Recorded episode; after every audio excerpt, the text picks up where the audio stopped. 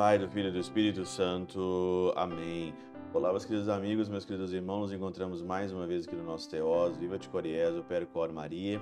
Este sábado, hoje, dia 4 de junho de 2022, a nossa sétima semana da nossa Páscoa, amanhã já é Pentecostes, terminando o período pascal, terminando uma pena, uma reflexão, é, são tão belas no tempo da Páscoa, você que acompanhou aqui, né, o Teose todos os dias, a gente é, cresceu e nós vamos sair desse tempo da Páscoa, fato mais ressuscitados pouco a pouco.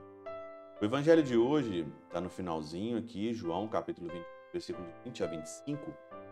E nesse contexto aqui, nós temos duas figuras principais, que é Pedro e João, né? Tem aqui um impasse entre Pedro e João. É, Pedro virou-se e viu atrás de si aquele que o discípulo que Jesus amava.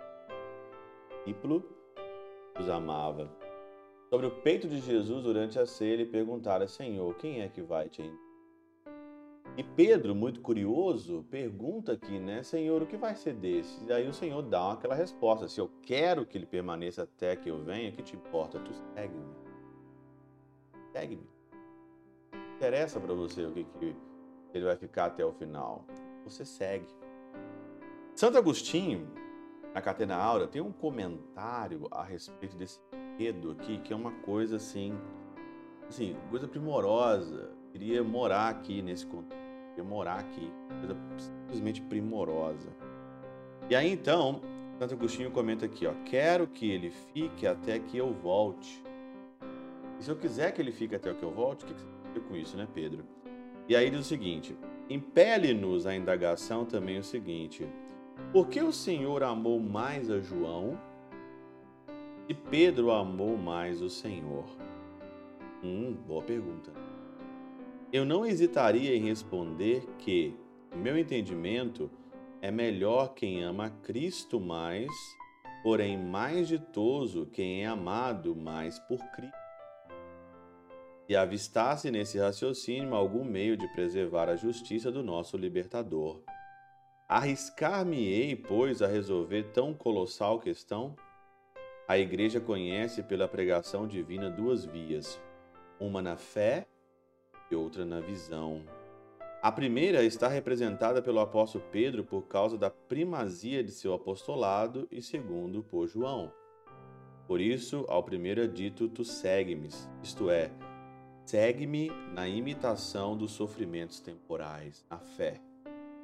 Isso está representado em Pedro.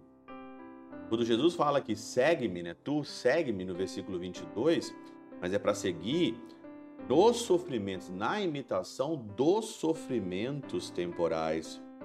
E a respeito do segundo, quero que ele fique até que eu volte, podemos interpretar assim: Tu, Pedro, segue-me suportando a imitação de mim, os males temporais. Já ele, João, fique até que eu venha recompensá-lo com os bens eternos. Que chique, né? Que bonito, né? Ou mais claramente, segue-me a perfeição da vida ativa, formada pelo exemplo da minha paixão. Fique aqui a rudimentar vida contemplativa até que eu venha levá-lo à perfeição. Ficar nessa passagem não quer dizer estar, permanecer ou guardar, porque o tipo de vida representado por João só será contemplado quando vier.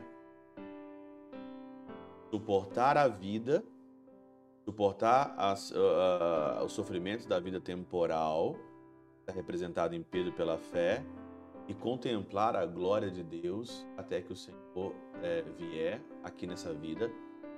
Nós estamos aqui entre a vida ativa entre a vida contemplativa. Olha que reflexão maravilhosa para nossa vida. Você aí que talvez não esteja entendendo, você tem que rezar, contemplar a glória e você tem que sofrer o da vida, das paixões, aguentar isso até que o Senhor venha. Segue-me a ação do sofrimento nós vamos terminar agora amanhã com a festa, com a solenidade do Espírito Santo. Na segunda-feira começa o tempo comum. Daqui é uma palavra para o nosso tempo. Contemplar a glória de Deus como João na visão, suportar essa vida medíocre, depravada, essa vida do mundo, aguentar, sofrer, dando sofrimento. Segue-me na imitação. Pela intercessão de São Chabel de Mangluf, São Padre Pio de Peltrautina e Santa Teresinha do Menino Todo-Poderoso vos abençoe. Pai, Filho e Espírito Santo, desça sobre vós e convosco permaneça